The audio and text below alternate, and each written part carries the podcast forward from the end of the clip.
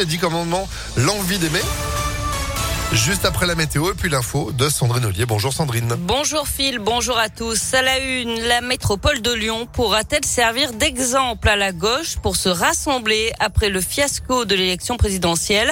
Aucun des six candidats déclarés de gauche ne s'est qualifié pour le second tour qui aura lieu le 24 avril.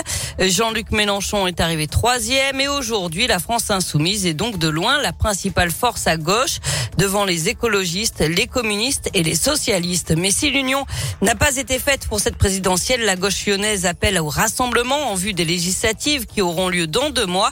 Les 12 et 19 juin, le président écologiste de la métropole de Lyon, Bruno Bernard, y croit. Moi, je vois qu'à la métropole de Lyon, depuis presque deux ans, on travaille avec les socialistes, les communistes, les insoumis et que ça fonctionne très bien.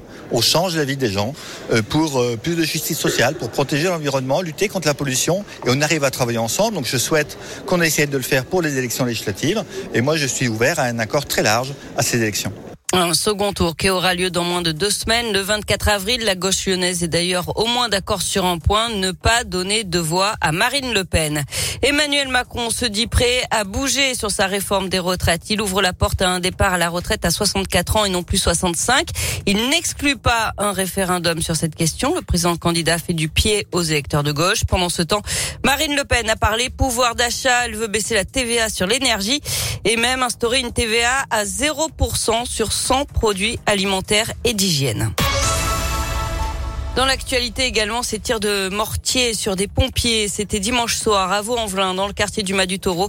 Le syndicat Sud a mis une vidéo sur Internet où il dénonce des tentatives d'homicide. Il réclame l'interdiction de la vente de ces feux d'artifice aux particuliers. Une bonne nouvelle pour les gérants de discothèques. La prise en charge des coûts fixes va être renforcée. Il faudra justifier d'une perte de chiffre d'affaires de 30% au lieu de 50% pour les établissements fermés en décembre et janvier dernier à cause de la pandémie. Le délai de dépôt des demandes d'aide est rallongé jusqu'au 30 avril. L'aide sera versée automatiquement sans démarche de la part des entreprises.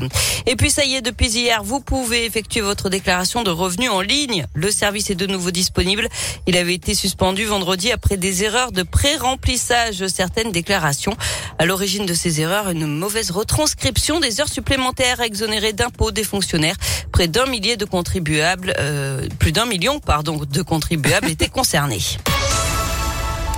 On passe au sport, il y a du foot ce soir, quart de finale retour de la Ligue des Champions avec Bayern Munich, Villarreal et Real Madrid, Chelsea. Du basket aussi avec ce derby en championnat, Rouen accueille Lasvel, c'est à 20h. Et puis enfin, c'est l'appartement le plus cher de Lyon et il est à vendre 3 450 000 euros. Il est situé au 14e et dernier étage à Tour Icône dans le quartier de la Confluence. Alors pour ce prix, vous aurez 216 mètres carrés habitables, une terrasse de 330 mètres carrés avec piscine chauffée, trois garages privés au sous-sol. Ça représente quand même 16 000 euros le mètre carré. Belle plus-value hein, pour le vendeur puisque selon le progrès, c'est 6 000 de plus qu'en 2020 lorsque l'appartement a été livré. Et s'il trouve, euh, s'il trouve preneur, ce sera un record. Il dépasserait celui de l'an dernier où pour 2 millions et demi d'euros, une maison s'était vendue rue Tronchet dans le 6e arrondissement. Et puis on pense aussi à la dirigeante de l'agence immobilière, Sandra Viricel, que l'on voit souvent sur M6 dans Recherche appartement ou maison et qui va empocher forcément une belle commission sur la vente. Ah bah là pour le coup, ouais, c'est clair. Bah oui, mais en même temps, faut, faut vendre. Hein, ah bah faut trouver preneur, ça c'est sûr. Hein, euh. Un petit crédit sur combien? Deux, trois générations? Au minimum, un peu, plus même. C'est un peu ça, ouais. Merci beaucoup Sandrine, vous êtes de retour à 11h À tout à l'heure. Allez, l'info continue sur ImpactFM.fr, 10h04. Niveau météo, ça va